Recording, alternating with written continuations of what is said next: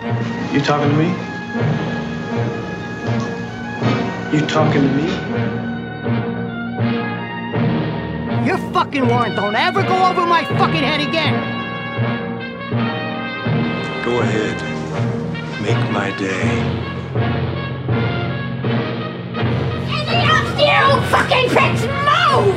And I'll execute every motherfucking last one of you!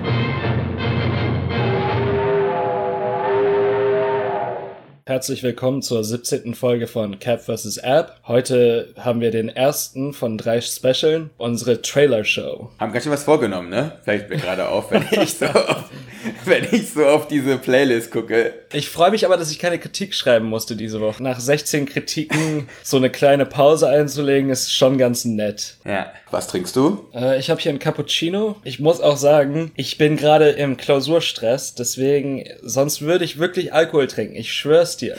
Nächste Woche Mu- geht bei mir auch nicht, aber bei der dritten, beim dritten Special werde ich alles Alkohol, was ich bis jetzt versäumt habe, äh, bei unseren alten Perlen, werde ich in einem Special nachholen. Es kann sein, dass ich sehr lalle dann am Ende von, von der Folge, aber ich mache das, weil ich mir, äh, weil ich ein gewisses Pflichtbewusstsein habe. Das finde ich, das finde ich sehr, sehr ehrenhaft. Und bei dir? Ein Wein. Äh, einer meiner Everyday Darlings, weil ich habe mir fast schon gedacht, dass einfach es heute so eine richtige Tour de Force wird.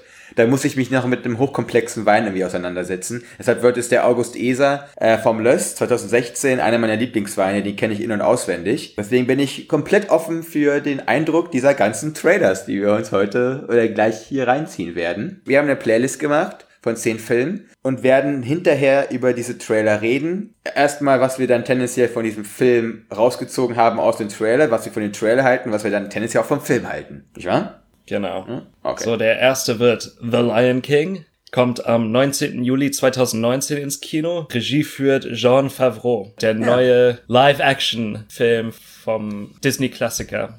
Gut, dann gucken wir da mal rein. Bis gleich.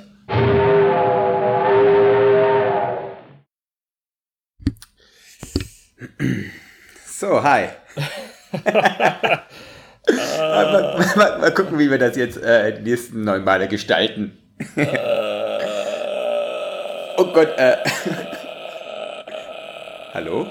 Komm, du als großer Disney-Lover, was sagst Oh, The Lion King, das ist einer meiner absoluten Favoriten als Kind gewesen. Das jetzt als Live-Action zu sehen, ist verstörend. Vor allem, die schaffen es immer noch nicht, dass diese, diese Live-Action-Kreaturen, die ja alles mit CGI gemacht werden, irgendwie natürlich aussehen. Das ist so dieser, dieser, äh, auf Englisch sagt man the uncanny valley. Äh, also dieses Gefälle zwischen dem CGI und dem absoluten Realismus, so dass er irgendwie so ein Gefühl von Unheimlichen irgendwie aufkommt. Das einzige, worauf ich mich überhaupt freuen könnte, wäre das, jetzt fällt mir der Name auf einmal nicht ein, der Schauspieler von Darth Vader. Ich nehme an? Äh, äh, James L. Jones. ja, James Earl Jones. Ich nehme an, dass er die Stimme von Mufasa übernimmt. Ja, das denke ich auch. Ich hatte gestern einen sehr guten Kumpel zu Besuch und dann habe ich mit ihm darüber geredet, dass wir so, so eine Trailer-Show machen und auch über Lion King reden und der hat so feuchte Augen bekommen, der hat so Bock auf diesen Film einfach. Das Ding ist eins zu eins das gleiche wie der Zeichentrick. Ja, Shot für Shot. Genau, also die machen daraus nichts Neues. Die geben einfach nur einer neuen Generation an Kindern ihren neuen Lion King. Also die Eltern ins Kino gecatcht werden und noch ihre Kinder. Die Disney-Geldmaschine ist wieder richtig am Rumrattern.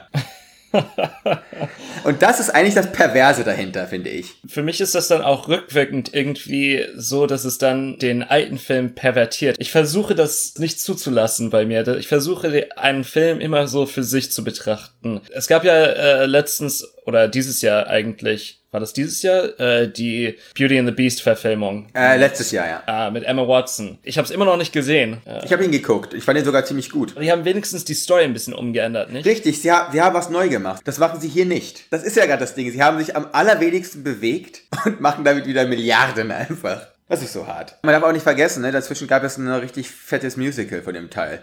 Also das Ding da wurde, war was. das Ding wurde schon immer ausgeschlachtet. Ja. Einfach. Okay, kommen wir zum zweiten Film. The House That Jack Built von Lars von Trier.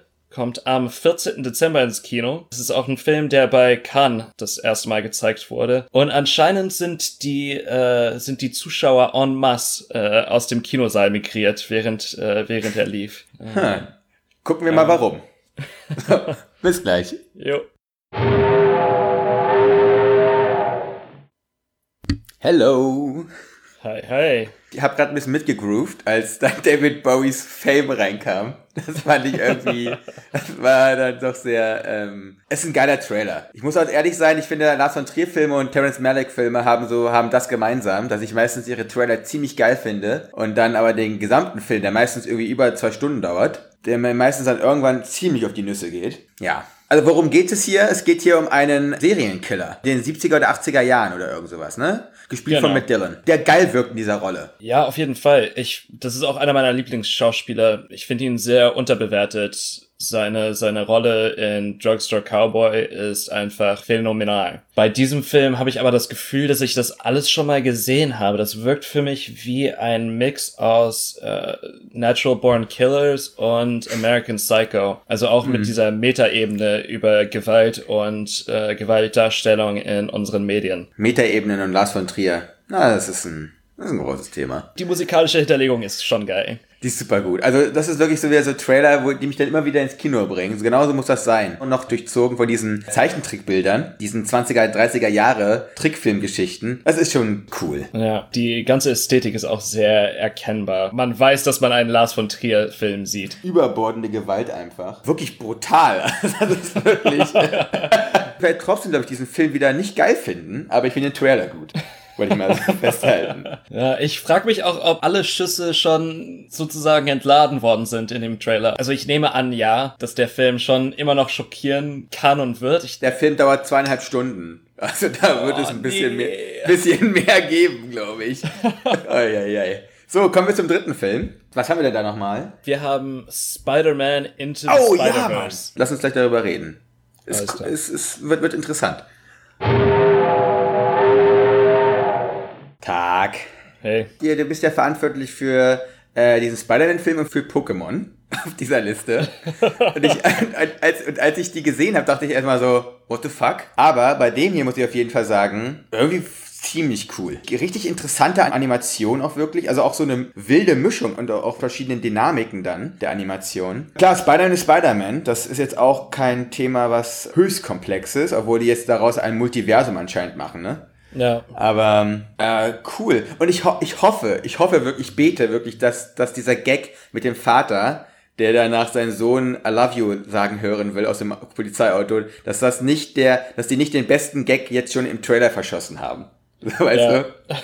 Weil das war, das ist ziemlich witzig an vielen Stellen gewesen, aber das war so das Witzigste. Leider passiert es ja immer wieder bei Trailern, dass die dann halt ihr ganzes Pulver verschießen. Ich habe Hoffnung, weil der Film sieht aus, als wäre er mit Sorgfalt gemacht worden und eben nicht einfach als Cash Grab für, für Marvel äh, in die Welt gesetzt worden. Das, aber das Ding ist von Sony Columbia, ne? Das ist halt, halt krass. Ja, vor das, allem das dieses, dieses Cell-Shading ist auch nicht billig, ne? Also das ist jetzt... Nee, äh, gar nicht. Das ist schon eine Ästhetik, die, guck mal, wir haben gerade König der Löwen gerade als Animationsfilm gehabt und ver vergleich mal die beiden. Also das eine Ding ist halt, ist halt glatt geleckt. Hier hast du halt, manchmal wirkt der Raum nicht real, dass sie verzerrte Blickwinkel machen und das ist schon sehr, sehr enträumlicht und ähm, das ist schon cool. Und das ist auch ein bisschen riskant, ein bisschen experimenteller. Ja.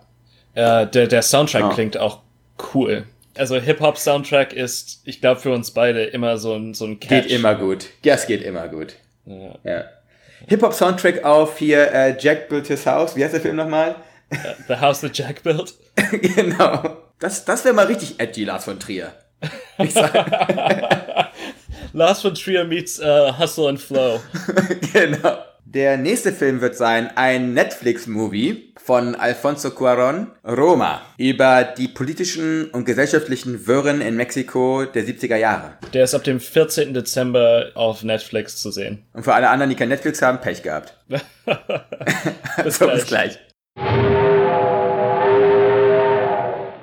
So, da stand auch gerade, das wird in ausgewählten Theatern gezeigt. Ja. Bin ich mal gespannt, was das heißt. ja. Der lief vor einem Monat oder zwei hier einmalig im Kino, äh, aber die Tickets haben 40 Dollar gekostet. Deswegen What? Wie viel kosten die normal? 13, 14, irgendwie sowas. Hast du gerade 40 Dollar gesagt? 40 Dollar, das war halt so ein Special Screening. Aha. Okay. Vermutlich, vermutlich sind sie sie losgeworden. Ja. Es gibt hier ein sehr reges äh, Kinopublikum. Was kostet bei euch Netflix? Auch so 10 Dollar? irgendwie sowas. Vielleicht sieben im Monat. Ich, ich, ich weiß es nicht. Ich zahle nicht dafür. Deswegen, äh, ich. Also irgend so ein Tölpel, der für 15 Leute bezahlt, ne? Naja, meine Freundin. Ich, Nein, okay. es gibt doch diese ganzen Memes, wo dann immer so gesagt wird, der Applaus für den einen, der für uns alle Netflix bezahlt. Sorry, Colette, du bist das Gegenteil eines Tölpels. Ich wollte das mal klarstellen. ja, ja, hier noch retten. Bitte? Ich zahle für Amazon. Deswegen. Ihr habt ein Gentleman's Agreement. Ah, Ja, genau. Oder Gentlewoman's Agreement. Ja. Sehr gut. So, lass uns ja endlich mal über Roma reden jetzt. Anscheinend unterscheide ich zwei Arten von Trailern. So Sachen, die Malik und Lars von Trier machen. Und dann halt so alle anderen. Und der geht wieder in so eine Richtung von diesem, ein Gedicht in Bildern mit der Musik und so alles, ne? Und das bringt dich in so einen Sog rein. Das Ding ist aber dann, der Film wird halt nicht so aussehen. Wahrscheinlich. Da muss ja irgendwie, muss ja da noch Erzählung rein. Ja, Warum ist das Ding schwarz-weiß? Dafür muss es Gründe geben, meines Erachtens. Nicht nur, weil es geil aussieht, weißt du, und weil es in der Vergangenheit spielt. Ja, gute Frage. Ich, ich, ich habe keine Antwort dafür. Ich fand aber, dass er schon Appetit bereitet hat. Ja. Nee, das auf jeden Fall. Aber ich, ich hoffe, dass das dann nicht, wie lange dauert der Film eigentlich? Äh, ich, warte, ich guck mal schnell. Okay. Ähm, Ja, für mich ist es halt spannend, auch diesen Film, diese Wahl von Cuaron zu sehen, weil für mich ist das so ein Back to the Roots Moment für ihn, eben weil er mit äh, Itumama Tambien so durchgestartet ist und dann sehr schnell ein internationaler Regisseur geworden ist, dem man keinen Platz so richtig zuordnen konnte, obwohl sein erster Film so äh, lokal gebunden war. Ja, man muss sich halt vorstellen, ne? Die, äh, genau, der Film war halt so eine Art von Heimat und dann irgendwann ist er halt in den Weltraum geschossen worden mit Sandra Bullock. Ähm, also, also du merkst, das ist das wieder zurück auf die Erde für ihn. Zwei Stunden 15 dauert der Film. Okay. Also auch nicht kurz. So. Nee. Ich bin gespannt. Ja, haben wir irgendwie eine Vorliebe für kurze Filme oder wir, wir kommen immer wieder darauf zu sprechen. Auch bei anderen Podcasts, die wir jetzt gemacht Ja, haben. ist das so? Ja, ja, keine Ahnung. Ich, ich weiß nicht, ich will nicht Vorliebe sagen, aber ich habe schon großen Respekt für einen Film, der es schafft, in einer Stunde 30 alles zu sagen, was er zu sagen hatte. Es gibt auch Filme, die zwei Stunden brauchen. Ja, es gibt auch Filme, die brauchen fünf Stunden, wie zum Beispiel so ein Film, der 1900 heißt, von Bertolucci. äh, ruhe er in diesem Sinne mal in Frieden. Ja, Ähm, ist auch ein streitbares Genie gewesen, ne? Muss man mal ganz klar sagen. Ohne Frage. Vielleicht liegt es auch daran, dass wir einfach so viel Film gucken und dann freuen wir uns über jeden Film, der halt nur mal eine Stunde 30 dauert. Die ganzen Blockbuster-Dinger dauern jetzt immer über zwei Stunden. Und auch hier äh, Great Wall, ne, hat auch über zwei Stunden gedauert. Warum? Nee, So. der hat, der hat 86 Minuten gedauert. Das kam dir nur Ach so, so. Welcher Film hat denn zwei Stunden gedauert äh, von diesen schlechten? Ach, hier Pacific Rim hat doch länger gedauert, oder? Genau, genau. Matt Damon habe ich gerade verwechselt mit so einem Jäger. Kommen wir zu einem ganz anderen Film. Für den bin ich verantwortlich. Ich muss das mal rechtfertigen hier. Okay. Wir waren relativ amerikanisch unterwegs, ne, bis dahin. Und dann wollte ich irgendwas Deutsches machen. Und dann mache ich so auf, mache YouTube auf und gucke so deutscher Film-Trailer. Und dann ist mir als erstes 100 Dinge entgegengekommen äh, von hier Florian David Fitz. ich weiß immer nicht, wie viele Fs und wie viele Ds in seinem Namen sind. Mit freundlicher Unterstützung von Matthias Schweighöfer. Der kommt wann raus? 6. Dezember. Lass uns gleich darüber reden. Jo. Boah, ey, wenn ich noch einmal Matthias Schweighöfer nackt sehen muss, dann kann ich für nix garantieren, ey. Äh, Wir können schon stolz sein manchmal auf deutsche Filme, ne? boah, wirklich. Ähm, eine Perle der Filmkunst. Lass uns kurz erzählen, worum es geht. Es geht um zwei Dudes, die durch irgendeine App äh, 100 Millionen verdienen und dann 100 Tage ohne jeglichen Konsum überleben möchten. Ja, äh, es ist ähm, Gesellschaftskritik für Debile. Und sie laufen halt 24-7 irgendwie nackt rum. Oder in überdimensional großen Schlafsäcken, die sich als Kleidung eingezogen haben. Ja, das scheint der ganze Gag zu sein. Ja, klingt danach. Ich habe auch das Gefühl, dass sie alle Gags in dem Trailer verwendet haben. Ich weiß nicht, man, Wow. man kriegt dann so ein Feeling, ne? Ich glaube, dass dieser Unterschied, den du gemacht hast zwischen den Ter Terrence Malick und den anderen Film-Trailern, ist dann einfach der, die Unterscheidung zwischen narrativen Filmtrailern und so atmosphärischen. Und das ist absolut einer dieser narrativen. Man muss diesen Film nicht gucken. Ich weiß schon, was passiert. Nach 100 Tagen werden sie, ist alles anders und sie merken auf einmal, dass das ganze materielle Leben, woran sie bisher gehangen haben, nicht so viel wert ist wie die Geborgenheit in der Familie, die Liebe der Frau und den Respekt der Freunde. Ach, schön. Glaubst du, sie, äh, sie spenden ihre 100 Millionen dann an die nächstbeste ähm, Charity? Nein, dafür müssen die nächsten 15 beschissenen Matthias Schweighöfer-Filme gemacht werden. Ähm, Oh man. bin ich voll down eigentlich, muss ich sagen. Du hast den witzigsten Trailer rausgesucht. Ach nee, der kommt als nächstes. Ich, ich habe mich gerade in der Playlist verguckt. Lass uns erst über den nächsten Film reden. Okay, das wäre Under the Silver Lake von David Robert Mitchell. Äh, der kommt am 7. Dezember raus. Wie bist du eigentlich darauf gekommen, den reinzumachen? Ich habe den letztens beim Durchstöbern von YouTube gefunden und der erinnert mich sehr stark an einen äh, gewissen Autoren, über den ich meine Bachelorarbeit geschrieben habe. Naja, dann erzählst du gleich davon mehr. Bis Alles gleich. klar, bis gleich. So. Back again. Ja. Ja, der Film erinnert mich sehr stark an Thomas Pynchon, vor allem weil es so diese Aspekte von Paranoia betätigt. Man weiß nicht so richtig, ob das eine Verschwörungstheorie ist oder nicht zu erzählen. Und dieser ganz schräge Humor, diese verschrobenen Figuren und ja, dann diese Ausbrüche von brachialer Gewalt, die dann praktisch zu so einem Mix von, um jetzt mal die Wortwahl meiner Bachelorarbeit zu verwenden, Signifikation partizipieren. Okay. ja gut, wo setze ich jetzt an bei dem Ding? Was hielst du von dem, von dem Trailer? Ich fand den ehrlich gesagt ein bisschen belanglos. Ich fand Garfield ganz interessant in dieser Rolle. Der Look war ganz cool und es gab so zwei, drei Kamerafahrten, die fand ich ganz interessant, aber das, das soll ja so ein bisschen noir, noirig sein. ne? Ja. Auch aufgrund auch des Handlungs, das ist glaube ich L.A., ne? Ja. Und aufgrund von diesen ganzen shady, shady Figuren und so und auch aufgrund dieser, dieser Story. Da verschwindet eine Frau, mit der der Protagonist den Tag davor irgendwie noch geredet hat und dann begibt er sich auf eine, äh, auf eine wilde Suche nach ihr. Ja. Und trifft auf diesem Weg auf viele zweifelhafte Figuren. Ich habe irgendwie das Gefühl, dass, es, dass dieser Film so Potenzial hat, extrem langweilig zu sein.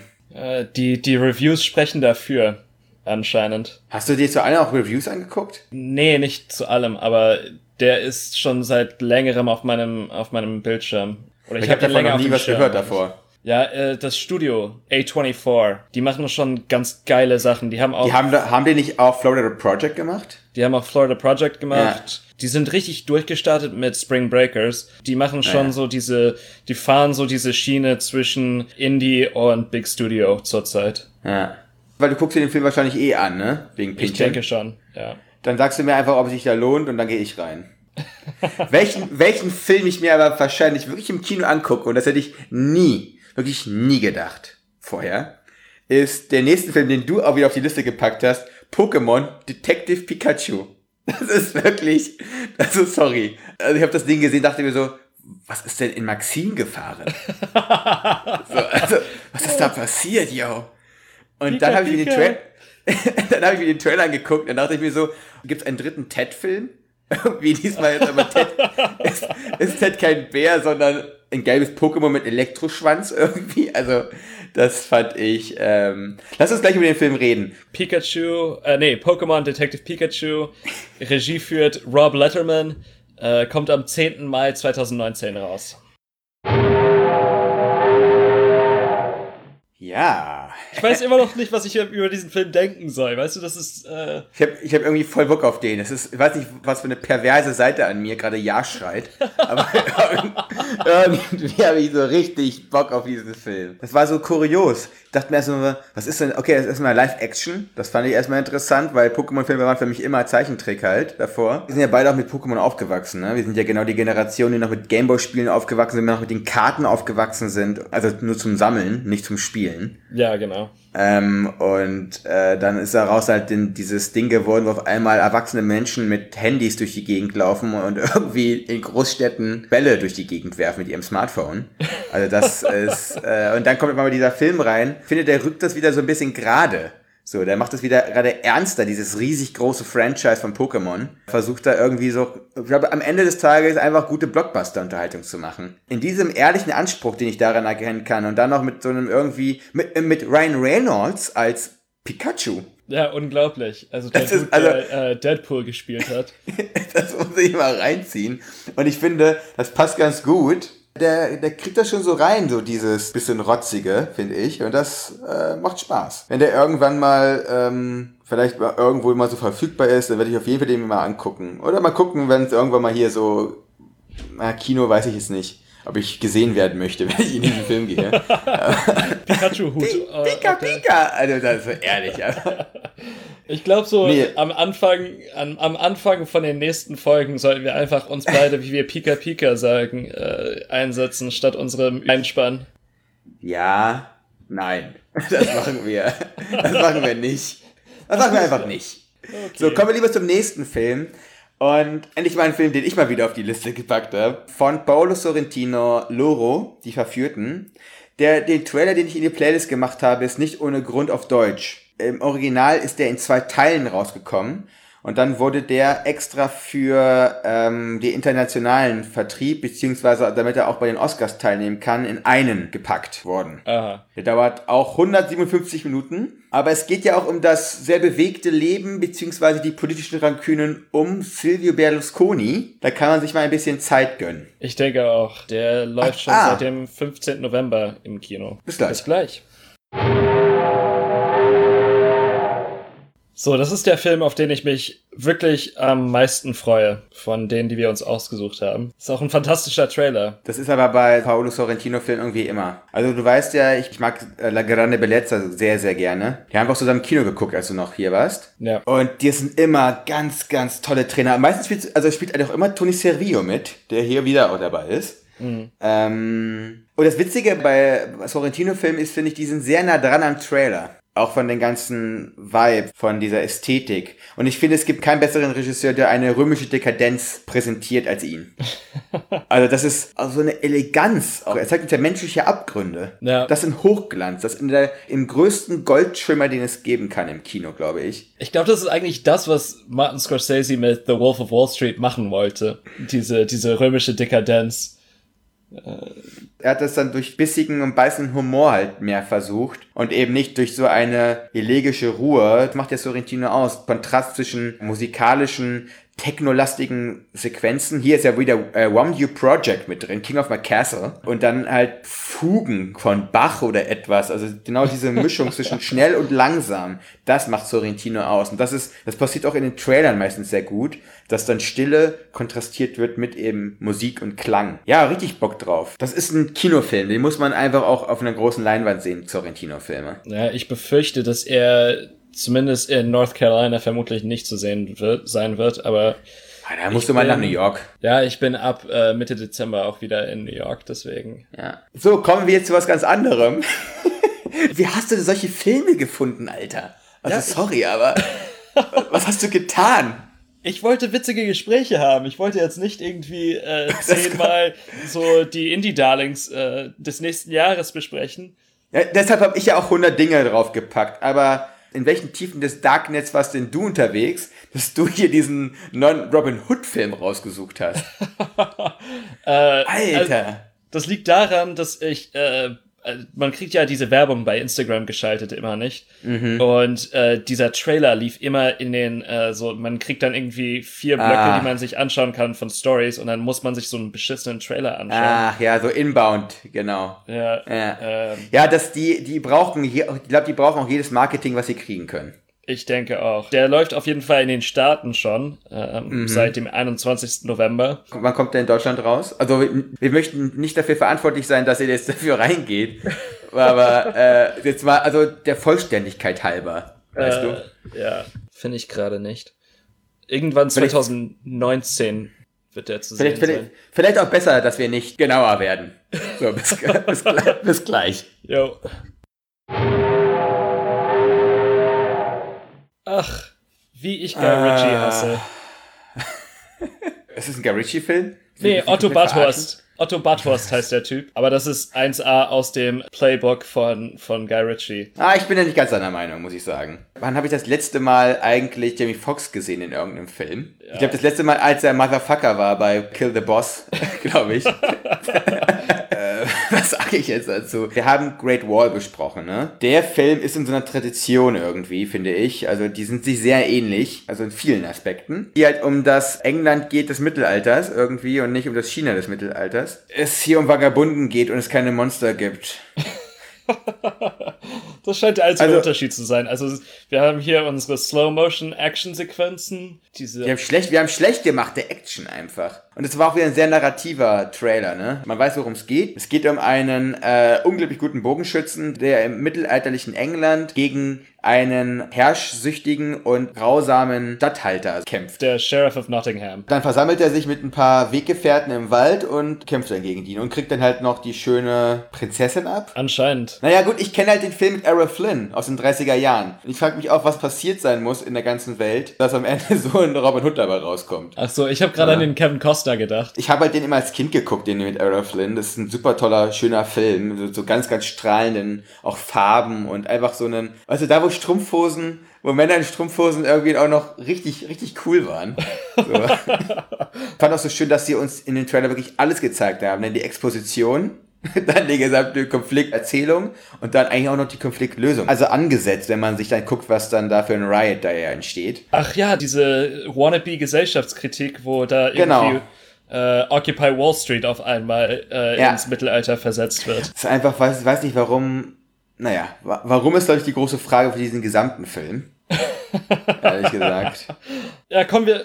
Ja, bitte, bitte lass uns weitergehen. Wir haben es hier mit Ryan Gosling zu tun als Neil Armstrong, nämlich in First Man, einen Film über die Tücken und die Erzählung um die Mondlandung. Ja, ist in Deutschland am 8. November rausgekommen und Damien Chazelle hat Regie geführt. Das ist auf jeden Fall La La Land, die Verbindung dann. Wir sind Zeugen eines neuen großen filmischen Duos. Hinter und vor der Kamera anscheinend. Ja. In, in, ich mach, ich, ich lasse aber so stehen, wir reden gleich darüber. Alles klar. So, Also optisch ist das schon geil. also ich habe mir kurz überlegt, ob ich nicht einfach laut schnarche, als ich mein Mikro eingeschaltet habe, aber ich dachte mir, das ist vielleicht doch zu, äh, zu vulgär. Na gut, man muss halt sagen, die Story kennen wir alle, ne?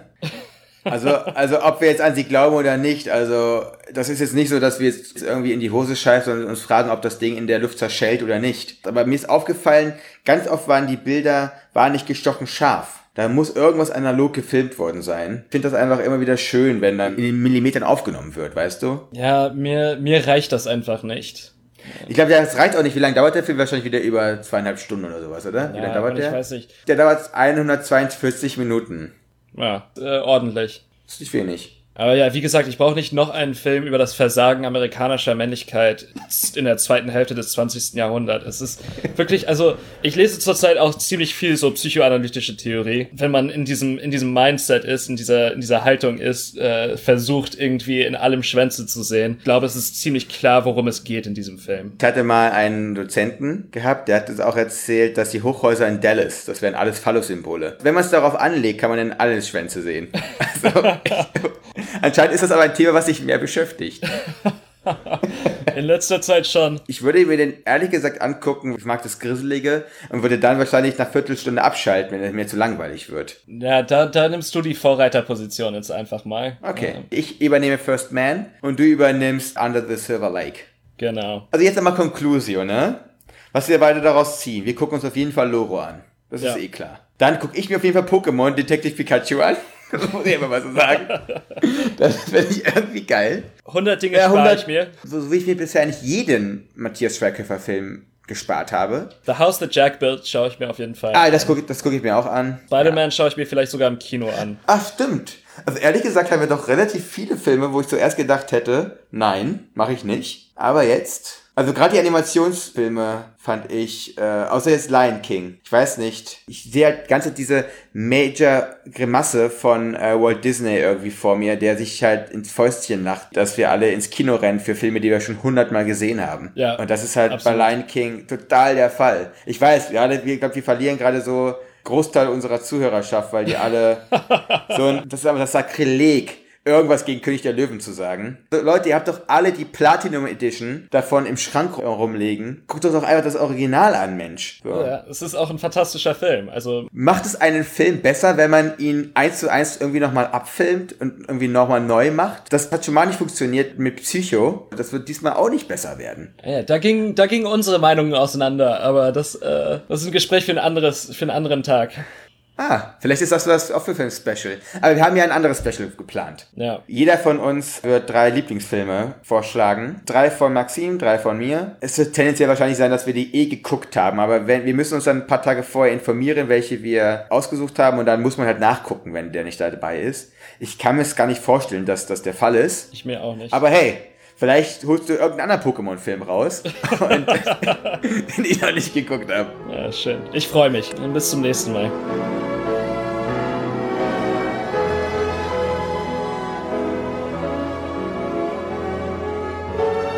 What do you want? You, you want the moon? Just say the word and I'll throw a lasso around it and pull it down. Hey, that's a pretty good idea. I'll give you the moon, all right?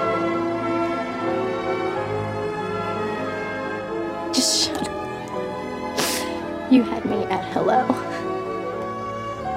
You had me at hello. You should be kissed and often, and by someone who knows how.